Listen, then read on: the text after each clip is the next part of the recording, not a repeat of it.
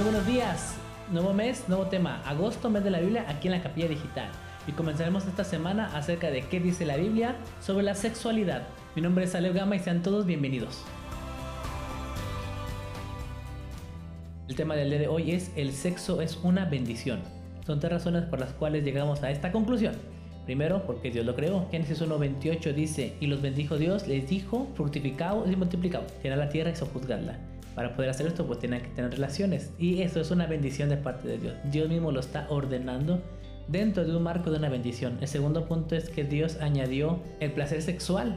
Proverbios 5, 18 al 19 dice, sea bendito tu manantial y alégrate con la mujer de tu juventud. Como sierva amada y graciosa Casela, sus caricias satisfagan en todo tiempo y su amor, en su amor recréate siempre.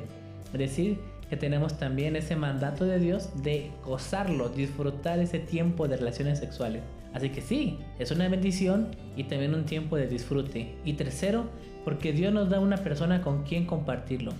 Cantares 6.3 dice, yo soy de mi amado y mi amado es mío, el apaciente entre los lirios. Ahora, esta bendición de Dios también fue sujeta a corrupción, como todo lo demás que tiene el hombre por el pecado que entró en él, y entonces el hombre crea otra imagen, otra idea, otro deseo de lo que es el sexo.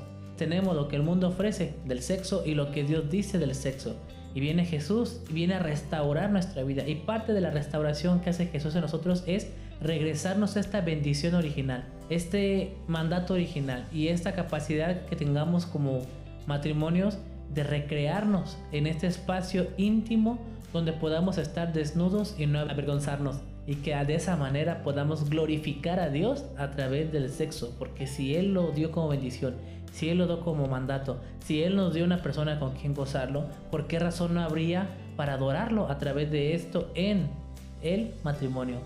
Bueno, nos vemos mañana. Dios los bendiga a todos. Hasta luego. Bye.